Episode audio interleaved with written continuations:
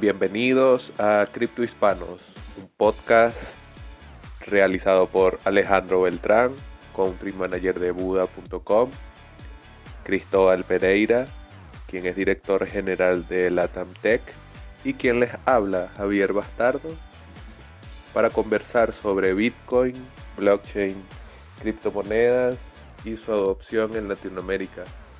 Siempre entre amigos, entre panas, entre parces, de una manera amena y distendida.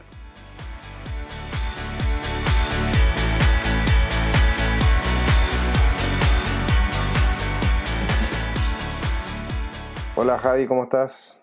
Eh, Cristóbal, eh, por acá, eh, agradecer esta, este espacio, esta conversación que hemos logrado organizar. Eh, para aquellos que no me conocen, eh, como dijo Javi, soy director ejecutivo de LatamTech, una compañía de origen chileno y yo principalmente soy del lado finanzas, economía. trabajado, trabajé mucho tiempo en el sector financiero en Chile y desde el 2013, 2014 aproximadamente, eh, conocí esta disrupción que se llama Bitcoin y, hemos eh, entrado full time en el desarrollo de esta tecnología desde ese momento hasta la, hasta la fecha. Así que feliz de estar acá y poder compartir también eh, mi punto de vista. Alejandro, si te invito también a que te puedas eh, presentar a nuestros oyentes. Hola amigos, hola Cristóbal, hola Javier. Eh, un gusto tenerlos aquí a mi lado comentando sobre qué es lo que pasa con, con la economía Bitcoin y blockchain en Latinoamérica. Somos personas de esta región y queremos contarles diferentes experiencias que tenemos alrededor de nuestras, de nuestras labores. Yo les cuento un poquito, yo eh, mi vida estuvo dedicada mucho al tema financiero, trabajé para el mercado de valores eh, un muy buen tiempo y conocí Bitcoin en el, en el 2015. Eh, saliendo, pues yo trabajaba administrando portafolios de inversión, algo bastante aburrido pero interesante para algunos dentro del mundo financiero. Y conocí esta cosa que se llama Bitcoin que al comienzo no la entendí. Y mm, y después la volví a leer y tampoco la entendí. Y me tomó un tiempo asimilar cómo, cómo se crea dinero de forma descentralizada y, eso es lo que más me, llamó la atención y con un grupo de amigos casualmente de Chile eh, nos encontramos y, fundamos Buda.com Colombia. Buda.com es un, una plataforma de intercambio de criptoactivos en, en cuatro países de la región, Colombia, Chile, Perú y Colombia. Y actualmente sigo acá en el mundo, en el mundo cripto, eh, dirigiendo todo el, proyecto Colombia, dirigiendo otros proyectos blockchain y encantado de estar acá con ustedes, con Javi y su experiencia en Venezuela, con Cristo que salió la noticia que es uno de los referentes en 2019 de Latinoamérica en blockchain lo cual nos tiene muy, muy contentos de, poder compartir este, este gran espacio, muchachos. Pues bueno, excelente escuchar a Cristo y escuchar a Alejandro, sus experiencias, cómo llegaron ellos a Bitcoin. Por mi parte, yo comencé escribiendo noticias sobre criptomonedas, sobre blockchain, sobre Bitcoin en enero de 2017 para criptonoticias.com, que es uno de los websites en español más conocidos del ecosistema y tengo ya dentro de poco tres años haciéndole preguntas a Cristóbal, pidiéndole comentarios a Alejandro, conociendo a muchos otros de los que se han ido convirtiendo en nuestros amigos, podríamos llamarlo inclusive, compartiendo el descubrimiento juntos de Bitcoin, de cómo esta tecnología transforma o puede transformar nuestras sociedades y Incluso he tenido la oportunidad de conocerlos a ambos en personas, a pesar de que este es un movimiento eminentemente digital y de que esta conversación se da gracias a la tecnología y gracias al Internet, pues también hemos tenido la oportunidad de echar broma, contar chistes y hablar directamente en vivo y directo sobre esta tecnología, dándole quizás un lado más humano a esto que estamos haciendo. Muy feliz de estar acá, como lo dije, y, bueno, gracias a Javi y Alejandro. Em, bueno, este primer episodio eh, lo organizamos después de varios eh, intercambios de tweets eh, la última semana y, esperamos que sea obviamente del gusto de, de quienes nos escuchan, de la comunidad latinoamericana, porque sobre todo nuestro objetivo es eh, de este podcast, como bien lo dijo Javi en la introducción, es hablar de Bitcoin y blockchain eh, y su adopción dentro de la región. Creo que tenemos bastantes realidades distintas eh, y visiones como la de Venezuela, Colombia, Chile y otras más que vamos a ir viendo y analizando a lo largo de los próximos episodios. creo que son bastante interesantes para quienes nos escuchan y sobre todo tratar de mantener una conversación más que una entrevista, eh, ¿cierto? Donde tratemos temas bien simples. Eh, yo creo que lo que hemos conversado entre, entre nosotros es que, es que sean temas que, se puedan digerir por todos, que, todos tengan obviamente em, em, lo que pasa en la región. Eh, no vamos a hablar tanto tecnicismo, la idea es hablar temas bien, bien simples y, hoy eh, estamos grabando nuestro primer episodio, un 3 de enero, eh, fecha conmemorativa para todos los bitcoiners, eh, nuestro episodio Génesis, por así decirlo. ¿Qué opinan ustedes, Javi y, Alejandro? Excelente, yo creo que la... Me parece excelente. Nos parece, a nosotros nos parece este, esta conmemoración es oportuna porque este primero se celebran pues ya 11 años, vamos, de, del bloque Génesis, ya cumplidos, eh, lo cual pues nos, nos mantiene dentro de nuestra esencia cripto y la idea es poder transmitirles todos, todos estos mensajes eh, muy hacia este lado. Este es un podcast de, de Cripto Amigos, como lo dijo Javi, y pues la idea es que lo retroalimentemos y que aprendamos todos, que nos comenten eh, qué tal les parece, qué temas les gustaría tocar, eh, debatir.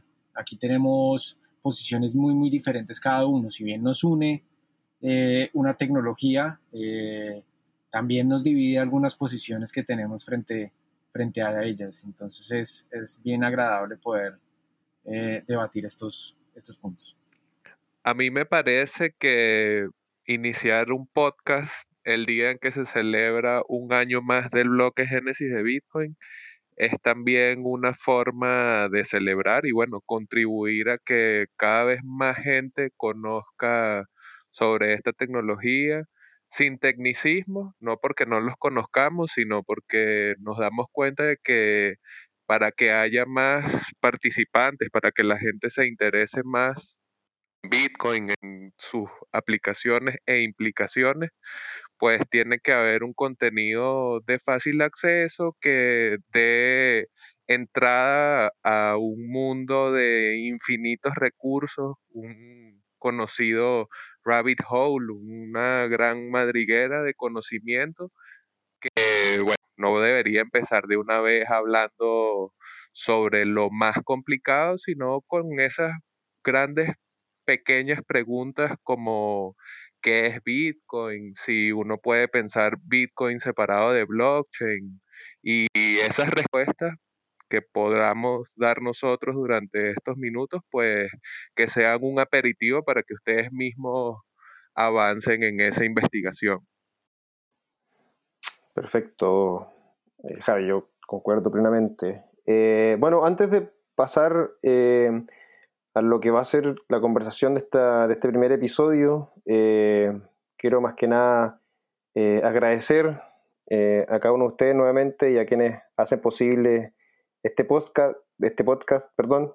por un lado tenemos a buga.com que nos apoyado y obviamente es, es, para quienes no conozcan, es un exchange de criptomonedas donde Alejandro es country manager de la operación en, Colombia. Eh, tenemos también eh, Satoshi en Venezuela, que es un meetup que ha organizado eh, Javier eh, en Venezuela y, del cual orgullosamente creo que llevas más de, de, cinco o seis meetups en tan solo un par de meses. esperamos que este año cumplan muchas metas más y, por último agradecer también a LatamTech, eh, organización que principalmente se dedica a capacitar y promover el uso de tecnologías transformadoras dentro de esos blockchain y donde a través del Blockchain Academy Chile, eh, Hack Latam y el Blockchain Summit Latam hemos logrado eh, trabajar en una red latinoamericana de conocimiento y de comunidades que nos ha permitido también apoyar la difusión de la tecnología blockchain en la región.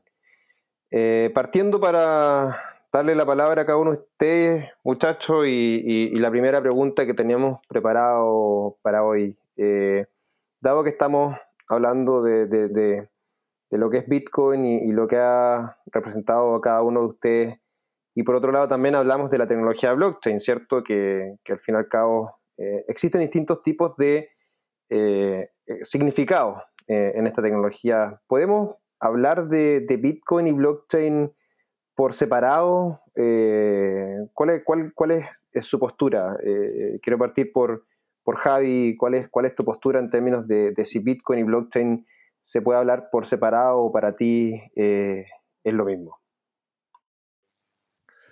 Bueno, para mí es difícil pensar Bitcoin sin su respaldo ese respaldo descentralizado en donde todos podemos ver que efectivamente que todo tiene un millón de Bitcoin y que Alejandro no se queda atrás y tiene un millón y medio. O sea, me parece muy difícil pensar este sistema de dinero descentralizado y global sin la blockchain.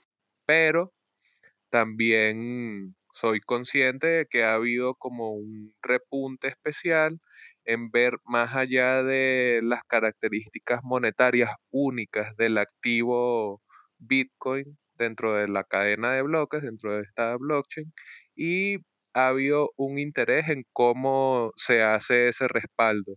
¿Cómo es posible que yo que estoy acá en Venezuela, Cristóbal que está en Chile y Alejandro que está en Colombia podamos ver al mismo tiempo una información determinada? Entonces, por ahí puede ser que en áreas de negocio en donde es necesario que la información sea compartida de esta manera, pues la blockchain podría tener algún caso de uso y me parece que en Latinoamérica se está trabajando en eso. Yo tengo mis reservas con respecto a si eso es sostenible en el tiempo, porque me parece que es en Bitcoin en donde está el, caso de uso por excelencia de la blockchain, pero negarse a la realidad de otra gente trabajando, negarse a la realidad de otra gente investigando sobre ese tema, sería ser miope y sería pecar uno ahí de, no de mente cerrada hasta cierto punto. Pero bueno, volviendo y respondiendo final acá, pues no se puede pensar Bitcoin sin la blockchain y la blockchain como algo que puede dar respuestas a otros ámbitos más allá del monetario, está por verse, está por responder. Excelente, Javi. Muy buena eh, apreciación. Eh, Alejandro, ¿tú qué nos puedes compartir en torno a lo que a lo que tú piensas de, lo que comentó Javi? Bueno, yo estoy muy de acuerdo. Yo soy eh, fanático de Bitcoin teniendo en cuenta que Bitcoin es la primera representación de una blockchain aplicada y real, ¿no? Eh, de, que el mundo se dio cuenta de que blockchain tenía sentido a partir de Bitcoin. Eh, no se dio a partir de, de ninguna otra utilidad que no fuera la utilidad de transferir dinero entre personas sin necesidad de un intermediario. Bitcoin para mí es dinero de Internet. Y como dinero de Internet responde a todo este auge económico de, los negocios, no solo digitales, sino de los mismos, de, cómo los negocios físicos se, terminan digitalizando. La publicidad, eh, las comunicaciones, la interacción social, política, económica, comienzan a ser negocios que desde lo digital eh, terminan, eh, terminan teniendo mucha más relevancia. Y alrededor de esa interacción comercial, Internet, que ya es un mundo, ya es una nación con, con, diferentes constituciones y, cuyo sistema de gobernanza es la matemática, pues estamos hablando de que Internet también debería tener su propia representación de dinero. ¿Y cómo lo hace? Pues a través de esa tecnología que llamamos blockchain, que conserva esa descentralización porque genera eh, eh, este sistema público en donde todos hacemos parte, pero nadie es dueño de ella, todos somos dueños de la misma red mientras la gestionamos. Eh, hay muchas diferencias alrededor de su uso, pero lo que sí es cierto es que eh, no podemos desconocer que la primera representación es esta y la esencia por lo cual se conserva esos principios de blockchain que son descentralización, inmutabilidad, acceso a escritura y lectura de datos, pues se hace a través de un sistema como el que, eh, como su incentivo que es, Bitcoin.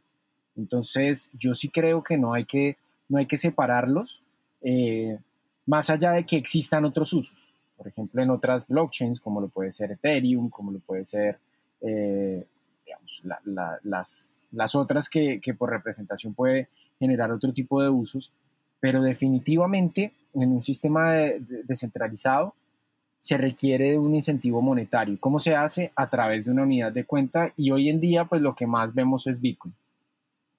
Me parece que, bueno, yo yo, yo pues, mi, mi, punto de vista es principalmente eh, acotado a, a, que blockchain es la, es la tecnología, es ese registro efectivamente que está descentralizado y, y Bitcoin es la unidad de cuenta. Em, me parece a mí que, que, bajo la lógica, si queremos hablar de lo que eh, logró Bitcoin o, su inicio, que al fin y al cabo ese, ese pequeño resumen que tan solo dice poder hacer transferencias eh, de esta suerte de dinero electrónico entre personas sin pasar por estos intermediarios financieros, llamémoslo sistema bancario tradicional, sino que a través de una lógica distinta, una matemática que era la que gobierna y no un registro centralizado.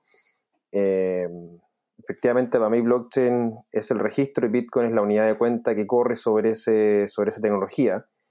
Eh, Podemos hablar de Bitcoin y blockchain por separado.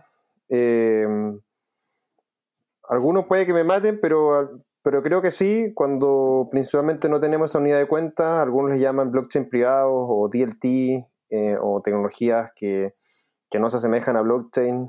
y cuando hablamos de, de una blockchain abierta, es decir, donde todos pueden participar, todos me refiero a todas las personas literalmente pueden participar, eh, es necesario llevar una unidad de cuenta y, cada eh, tecnología blockchain tiene su unidad de cuenta. Todos conocemos Bitcoin porque fue el primero, pero, pero también podemos conocer otras como Ethereum, Litecoin, eh, EOS, Dash, muchas más unidades de cuenta que corren sobre distintos tipos de, blockchain. mi punto de vista, yo creo que es un poco lo que eh, lo que nos ha llevado a, esta discusión que tenemos actualmente y, y, dado que, que, es lo primero que nació, eh, fue Bitcoin y, celebramos nuevamente 11 años eh, del nacimiento de esta, de esta gran tecnología. Alejandro, ¿qué, ¿qué, significa para ti Bitcoin? ¿Qué desde tu conocimiento, desde que partiste ese 2015, eh, eh, conociendo Bitcoin en el sector financiero tradicional eh, hasta el día de hoy y, tu perspectiva que es lo más amplio, obviamente, tanto en tu día a día como en tu manejo de comunidades. ¿Qué es lo que ha significado para ti esta tecnología? Pues bueno, yo, yo tengo unas diferencias contigo, Cristo, ahí en ese que para que armemos el debate, yo creo que eh, mucha gente está hablando, eh, evidentemente blockchain se volvió, eh, en su palabra se volvió una, algo muy de moda, ¿no? Algo que si utilizas tecnología blockchain eres, eres innovador, disruptivo.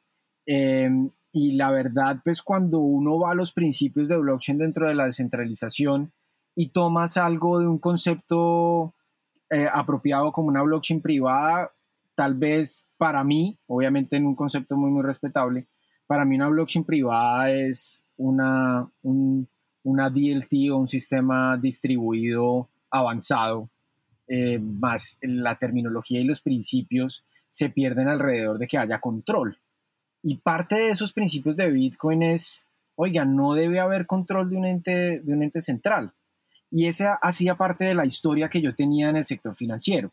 Cuando yo llego a leer Bitcoin, viniendo del sector financiero, yo digo, oiga, ¿cómo la gente puede o cómo alguien puede crear eh, dinero eh, sin necesidad de un intermediario? Eso es algo imposible. ¿Por qué? Porque la teoría económica te dicta algo muy, muy claro. Es, oiga, el, gobierno es el que debe controlar eh, la expansión y la contracción monetaria, la oferta monetaria. Entonces uno dice, oiga, ¿cómo puede pasar eso? Cuando ves y logras entender Bitcoin eh, en su esencia y, en los principios de que haya una participación y el, llamado, el llamado proof of work o prueba de trabajo te permite decir, oiga, quien pone más disposición o capacidad computacional para la red es el que gana esos incentivos, pues obviamente genera un eh, no un control, sino realmente un sistema totalmente libre eh, y participativo y colaborativo. Entonces, eh, digamos, dentro de, los cambios que yo he tenido dentro del sistema tradicional y los ya casi cuatro años que llevo, que llevo hablando sobre Bitcoin en diferentes comunidades, ha cambiado mucho la percepción. algunos adeptos, otros detractores, pero saben que esto está pasando y que esto está funcionando, más allá de, algunos, algunos temas que se debatan a nivel técnico sobre la escalabilidad y sobre esos temas, pues la gente ya entiende que Bitcoin existe, que Bitcoin funciona, que puedes transferir a la conchinchina eh, dinero en cuestión de, minutos o de segundos sin pasar por nadie, sino que tú puedas gestionar tu propio dinero. Y es un poco los fenómenos que pasaron con el correo electrónico, que pasó eh, eh, con toda esta transformación del Internet de las Cosas, es cómo terminas eh, quitándole el control un poco a, unos pocos para poder democratizarlo y generar un sistema, un sistema libre para muchas personas. ¿Quién controla tu dinero? Nadie se había, nadie se había puesto a pensar antes de Bitcoin que quién controlaba el dinero y después de la crisis de 2008, la crisis financiera, todo el mundo se comenzó a cuestionar y a generar y a cuestionar la credibilidad de, del sistema. Entonces a mí me parece que eh, Bitcoin, más allá de ser dinero, es, es, un, es un disruptor total, es, es la fuente por la cual hoy en día pensamos que la descentralización es posible y que la distribución de, del, poder, del poder monetario, del poder económico, sí, sí se puede dar a partir de una tecnología.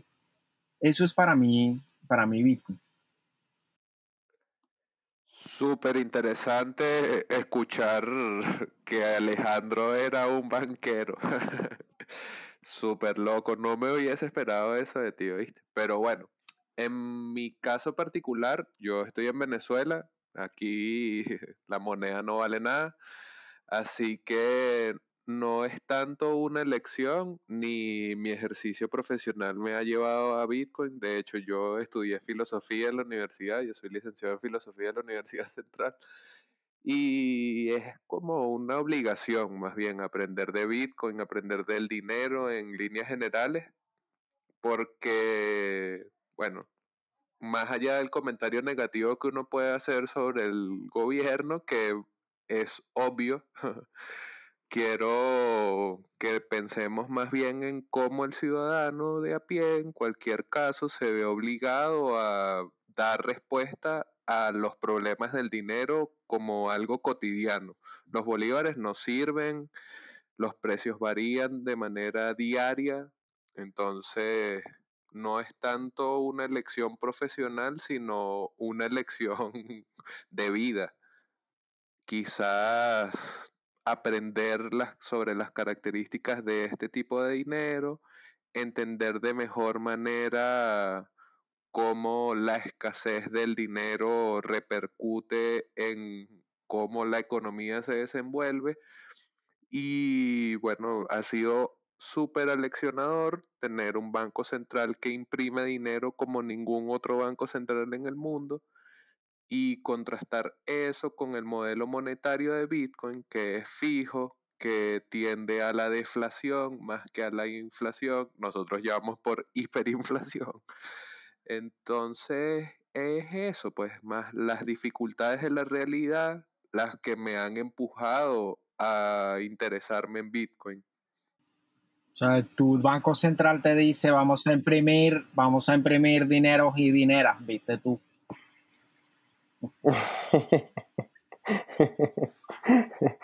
Es una realidad totalmente distinta a lo que, a lo que pasa en, Chile, claramente. Eh, no sé si también en, Colombia, pero, pero yo como chileno eh, y un poco tomando esa batuta de, de, los ingleses de Latinoamérica, como muchos años se nos, se nos ha categorizado.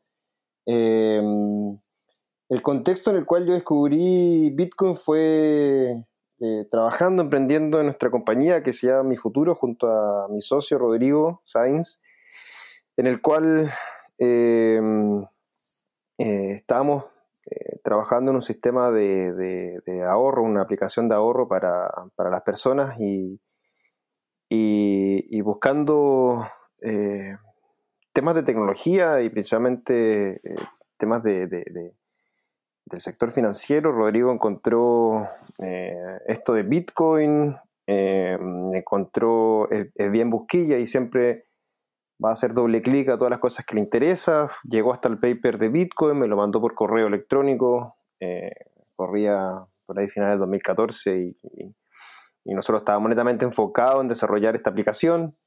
Lo leí literalmente también me pasó lo mismo que Alejandro, no sé ti Javier, pero, pero me, no, entendí nada, literalmente no entendí nada.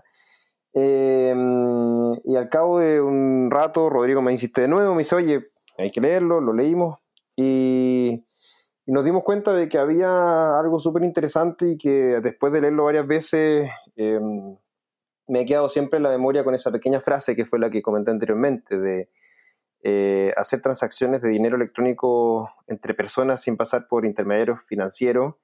Eh, yo también soy, soy financiero de base, eh, donde se enseña de, de registro por una instituciones financieras que se llaman bancos, por una bolsa de valores que se llama eh, Bolsa Comercio, donde puedes transar acciones y, cada uno lleva su propio registro.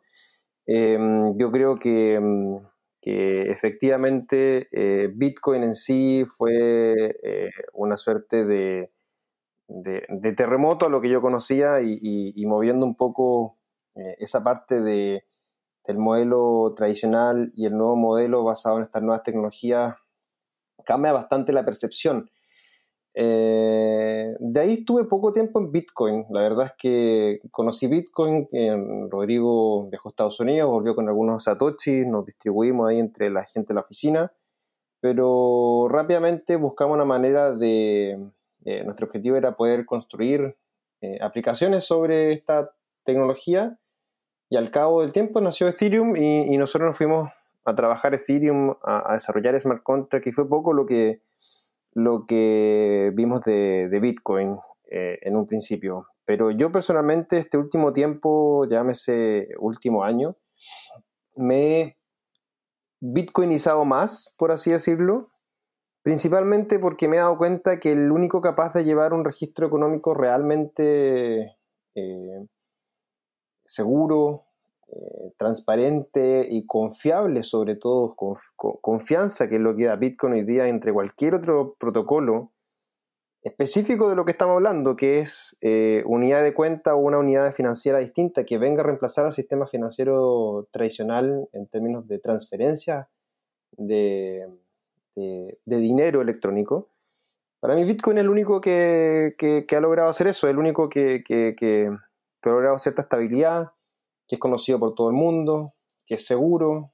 Eh, y creo que eso me ha llevado a, tener la convicción de que Bitcoin va a ser una, una de, las, de las tecnologías que van a permitir eh, poder hacer esa transferencia desde el sistema financiero tradicional que conocemos hoy día hasta lo que obviamente esperamos que sea un sistema financiero nuevo, descentralizado y principalmente en su registro. Yo creo que ahí hay un gran valor eh, cuando hablamos descentralizado en su registro, es decir, que no esté en, servidores o en computadores, por así decirlo, bajo cuatro llaves, donde esas cuatro llaves son manejadas por pocos y esos pocos tienen la posibilidad, eh, lamentablemente, de modificar esos registros el día de hoy sin que nadie se entere de esa modificación de registro a registros donde no nadie puede modificar eh, sin que todos lo sepan eh, y sobre todo eh, un modelo donde yo como persona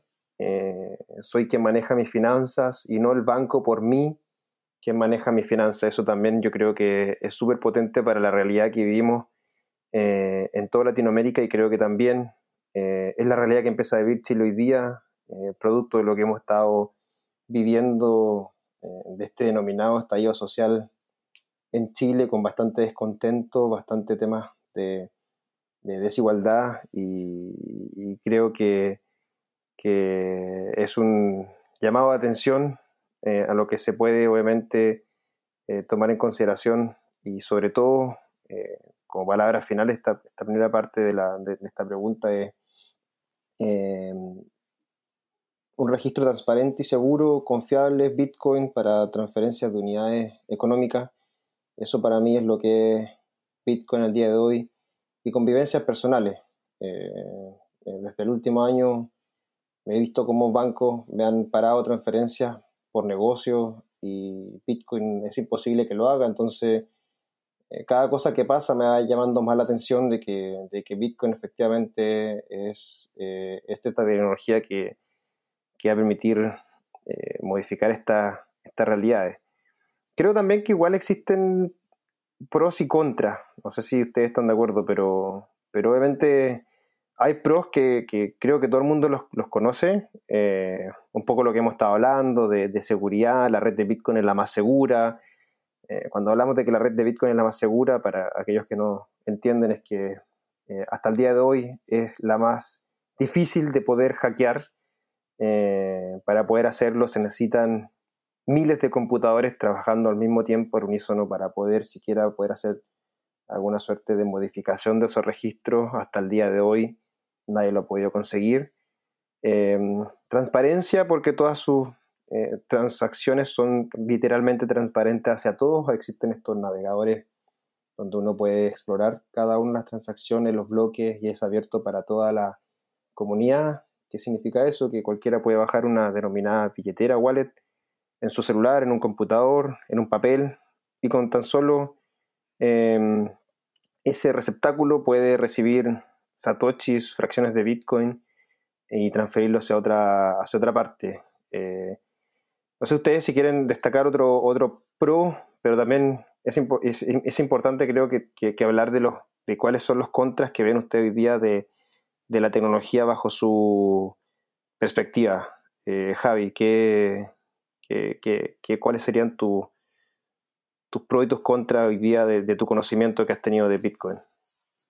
Yo voy a hablar de una sola cosa que me parece que uno puede considerar de manera negativa y de manera positiva, que es el hecho de que Bitcoin es abierto para cualquiera.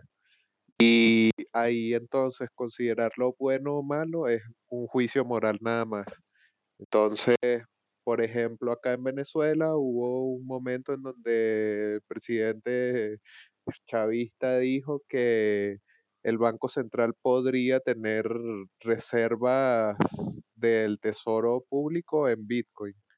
Y eso a todas luces es un es un potencial problema para los ciudadanos de Venezuela, pero demuestra que Bitcoin de verdad se puede utilizar sin ningún tipo de conmiseración de quién seas tú, pues no importa si eres un dictador o si eres un refugiado o eres una persona enviando remesas a tus familiares o si estás en una situación económica compleja para utilizar distintos bancos a través del tramado financiero global, puedes utilizar Bitcoin para enviar dinero sin ningún tipo de restricción, pero eso alcanza a cualquier usuario de la red, no solamente a nosotros, los ciudadanos, sino también a las grandes esferas del poder. Entonces, en cierto modo, la apertura sin restricciones de Bitcoin nos pone en el escenario de que lo pueda usar literalmente cualquier perfil de persona, bien sea un banquero que quiera aprender cómo funciona y quiere tratar de aprovecharlo, o una persona que está tratando de ahorrar en un entorno hiperinflacionario. Por ahí sería bueno saber qué le parece a Alejandro, qué opina Alejandro sobre si hay algo bueno, algo malo en torno a Bitcoin. Bueno, en efecto, en efecto, Javi, em, tocaste un punto muy, muy, muy importante alrededor de Bitcoin que creo que la gente no se ha dado cuenta y es la filosofía de Bitcoin. la tecnología está ahí, la gente la puede entender, algunos no, eh, pero no necesariamente tienes que entenderlas, más o menos lo que pasa con el correo electrónico. Todos eh, aprendimos a usar el correo electrónico, yo creo que nunca hubo alguien que nos dijera cómo usar un correo electrónico o un módulo estudiantil o académico que nos dijera eso. Y parte de eso es que lo uses en el día a día de forma muy autodidacta y empírica. Pero más allá de eso es las discusiones sobre los beneficios, los beneficios de, o perjuicios o pros y contras de Bitcoin pues están en que es una tecnología abierta y es como Internet. O sea, estamos hablando que Internet eh, eh, tiene sus pros y sus contras. Uno de sus contras es, pues efectivamente en Internet se publica pornografía infantil, eh, se publican miles de cosas muy, muy negativas. pero no por eso tenemos que satanizar la tecnología.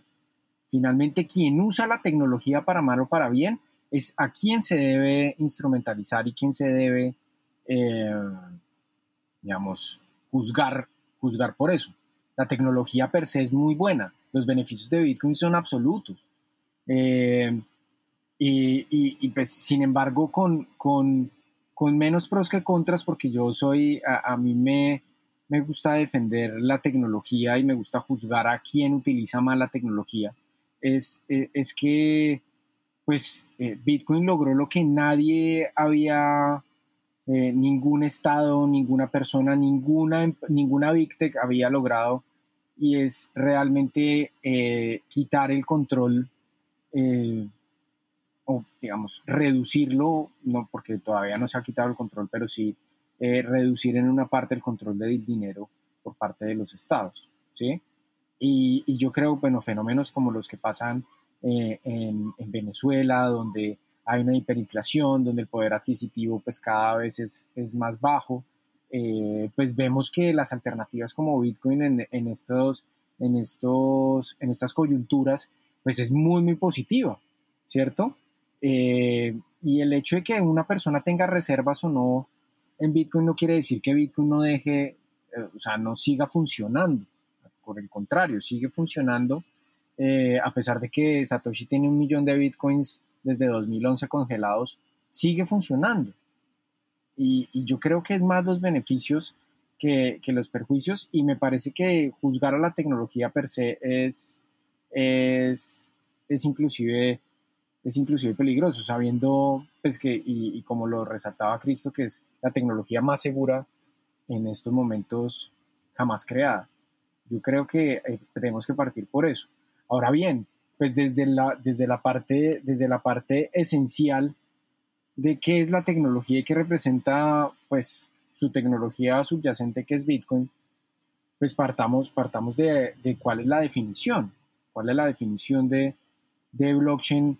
Y yo quisiera, yo quisiera resaltar un, un, un párrafo del libro de Alex Prochat, eh, amigo de, de, de Blockchain España, a quien saludamos en este podcast, que dice Blockchain es un sistema que permite que partes que no confían y no se conocen entre sí lleguen a un consenso sobre la existencia, estado y evolución de una serie de factores contenidos en la red. Cuando hablamos de la palabra consenso, es porque el consenso genera estados óptimos eh, en cualquier tipo de situación. Entonces yo digo, oiga, pros y contras de Bitcoin, yo creo que es la tecnología per se tiene miles de pros. Quien la usa para mal es, es, es, menos el... Eh, no hace parte de los contras de, la tecnología, me parece a mí. Estoy, estoy muy de acuerdo. Efectivamente, yo creo que, que hablar de que sea una contra el que la gente lo use para temas de malos, eh, como tú lo mencionaste, Alejo, no es un, no es un contra, eh, es parte de la tecnología, es para todos por igual. El uso que se le da, obviamente, difiere de cada uno. De hecho, eh, recuerdo una charla de Chris Burniski que hizo en el Blockchain Summit de Chile, donde una de sus primeras láminas fue decir que eh, quienes adaptan la tecnología más fácil y más rápidamente en primera instancia son criminales, eh, porque ven una tecnología nueva, incipiente y que, y que permite nuevamente eh, hacer su, cometer sus delitos eh, y sin que ni siquiera nadie conozca la tecnología, eh, efectivamente son quienes los primeros los que, los que la adoptan. pero eso no significa que la tecnología sea mala y se categorice como mala, es, es parte de una tecnología que está abierta para todos por igual. es un poco de la, de la democratización de este sistema, como lo hemos mencionado. Ahora bien, creo que al día de hoy Claro, es como, es como lo, que pasa, lo que pasa con el dinero real. O sea, con el dinero real se instrumentaliza para miles de ilícitos. Entonces tendríamos que acabar con el dólar, con las monedas locales, pues porque con eso se hacen millones de actividades ilícitas día y, a día. y no por eso las podemos juzgar. Exactamente, no, no, no podemos... Ajá sin ninguna... No podemos jugarla, efectivamente. Eh, es una tecnología. Y así como, como, esta tecnología, tenemos que conocer a todas las tecnologías por igual. Eh, pasa con la inteligencia artificial, no es porque obviamente uno desarrolla inteligencia artificial y que de repente aparezca un robot tipo Terminator eh, matándonos a todos. Terminator sí que llega a matar No es que vayamos a, decir que la tecnología sea mala o tenga un contra en eso. O sea, es parte de alguien que lo usó para hacer el mal pero la tecnología también sirve para hacer el bien. Eh, y yo creo que al fin y al cabo eh, es un poco lo que, se, lo que ha mostrado también esta tecnología en los últimos años. Creo que Bitcoin específicamente ha mostrado ser una tecnología que permite esta posibilidad, sobre todo de, dar una herramienta a la gente que no está bancarizada eh, y que les permite tener un, receptáculo. Ahora a mí, eso para mí es un tema de una, llamémoslo así, por así decir, una contra, que es de la tecnología, al menos de lo que, de lo que conozco hasta el día de hoy, 3 eh, de enero del 2020, que estamos grabando este podcast, em,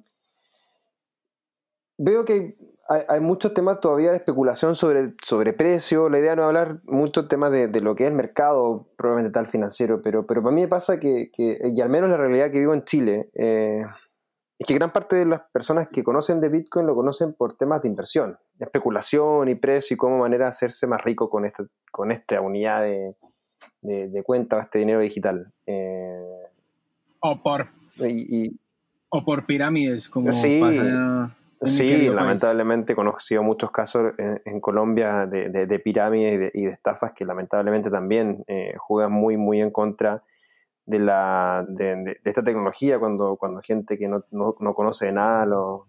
Exactamente. Em, entonces para mí eso más eh, eh, es un contra punto de vista de la esencia, como tú bien lo dijiste, de, Bitcoin. Bitcoin viene a ser una, una, una unidad de cuenta que permite eh, hacer transferencia entre personas. That's it. O sea, y lo lleva de una manera súper segura, transparente y como los beneficios que ya lo hemos hablado, pero pero creo que falta una labor más de trabajo de adoptar o, que, o, permitir a muchas, no solamente personas, sino que comercios que también utilicen esta unidad de cuenta. Eh, el otro día en un chat eh, alguien preguntaba si conocía un, botón de pago que permitiera eh, poder cobrar con criptomonedas y, y, que pudiera obviamente esas criptomonedas después transformarla en la moneda local. Y una persona le dijo, pero ¿para qué transformar la moneda local? Manténla en, en Bitcoin y, trabaja con Bitcoin. Y después fue una conversación de decir, sí, pero mi proveedor no me permite Bitcoin y por ende me permite pesos chilenos y necesito liquidarlo en pesos chilenos porque tampoco, tampoco puedo estar sometido a la volatilidad del, de, Bitcoin porque yo tengo un margen bien acotado y si Bitcoin cae 5% o hasta 10% se me va el margen de, de mi producto, entonces... Porque yo tengo hijos que mantener, que hijos que mantener entonces, y no puedo arriesgarlos. Si logramos hacer esa cadena de como uno como comercio, eh, aceptar esta unidad de cuenta distinta y que tu proveedor en sí también, tú, tú lo ayudes a, que conozca esta tecnología y que la acepte también, vamos a ver un proceso de adopción que, que, que pueda ser mucho más eh, rápido. Pero, pero obviamente eso no va a ser de la noche a la mañana. No creo que, que, vayamos a terminar el 2020 en la región con, con, una opción eh, gigantesca. Pero, pero sí creo que va a ser parte de, de lo que tenemos que hacer, eh, tanto nosotros como también invitar a otras personas que lo hagan. Eh, y creo que falta todavía ese, ese, trabajo. Para mí es un poco lo que, lo que veo como en contra de lo que ha significado Bitcoin en ese sentido y, creo que, hay buenas labores de parte de las comunidades locales, de Bitcoin Chile, bueno, lo que hacen en Blockchain Colombia y la, Alianza Blockchain de Iberoamérica, creo que es bien eh, eh, importante la labor que, han hecho en ese, en ese sentido. Eh, falta más todavía, claro que falta, pero tampoco esperemos que sea de la noche a la mañana, o sea, la revolución industrial, las tres revoluciones industriales que conocemos han tomado décadas en en desarrollarse y tan solo llevamos 11 años en una década recién en Bitcoin. creo que falta todavía un trabajo ahí más para, para por, hacer, por así decirlo. Bueno, criptohispanos, eh, esto es todo por hoy. Em, recuerden que eh, este programa es posible gracias a a nuestros patrocinadores. Eh, primero, pues agradecer a la TAMTEC eh, por esta gestión activa para hacer realidad este podcast, a Satoshi en Venezuela, liderado por el gran Javi Bastardo, a quien le mando un gran, gran abrazo. Y pues también a Buda.com, eh, mis amigos de Buda.com, plataforma de intercambio de criptoactivos en, en Latinoamérica. Javi, te dejo para que para que hagas tú el cierre y a Cristo y les mando un gran, gran abrazo a todos eh, los criptohispanos. Larga vida al Bitcoin. Bueno, muchas gracias a Alejandro, Cristóbal por haber dedicado este tiempo a conversar sobre Bitcoin, celebrando de esta manera el onceavo aniversario de la creación del bloque Génesis. Y bueno, como han visto, hemos mostrado distintas perspectivas sobre Bitcoin, sobre la tecnología blockchain, sobre su alcance en Latinoamérica y seguiremos en esta en esta temática, pues. Y bueno, muchas gracias a Alejandro, muchas gracias a Cristóbal por haber estado este rato ameno conversando entre criptohispanos, entre amigos acá hablando sobre Bitcoin, celebrando hoy 3 de enero de 2020, 11 años de la creación del bloque Génesis de Bitcoin y la invitación es a que sigan en sintonía de criptohispanos. Bueno muchachos, muchas gracias por su apoyo, participación. Creo que para hacer este primer capítulo estuvo bien interactivo, bien didáctico y dejar los invitados a que eh, escuchen nuestro siguiente episodio donde nos vamos a centrar en el segundo pilar de este podcast que es sobre blockchain. Eh, y la idea obviamente es que nos comenten, nos den sus impresiones, sus comentarios y sobre todo eh, opiniones sean positivas o negativas, todos suman. Esperamos seguir en vivo con este podcast Cripto Hispanos, Bitcoin, Blockchain y su adopción en Latinoamérica. Un abrazo y nos escuchamos pronto. Música